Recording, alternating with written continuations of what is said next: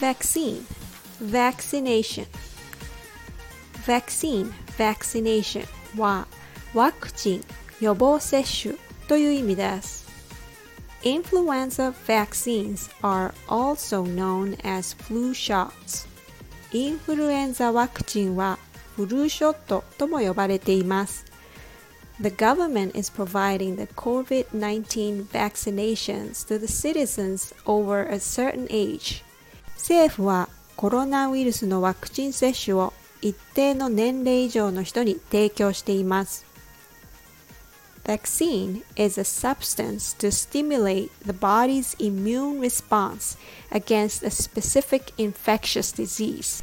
Vaccination is getting a vaccine or getting a shot. When you say vaccine, the stress is on scene. Vaccine, vaccine. When you say vaccination, the stress is on nay. Vaccination vaccination. Vaccination. How many of you got the vaccination for COVID 19 already?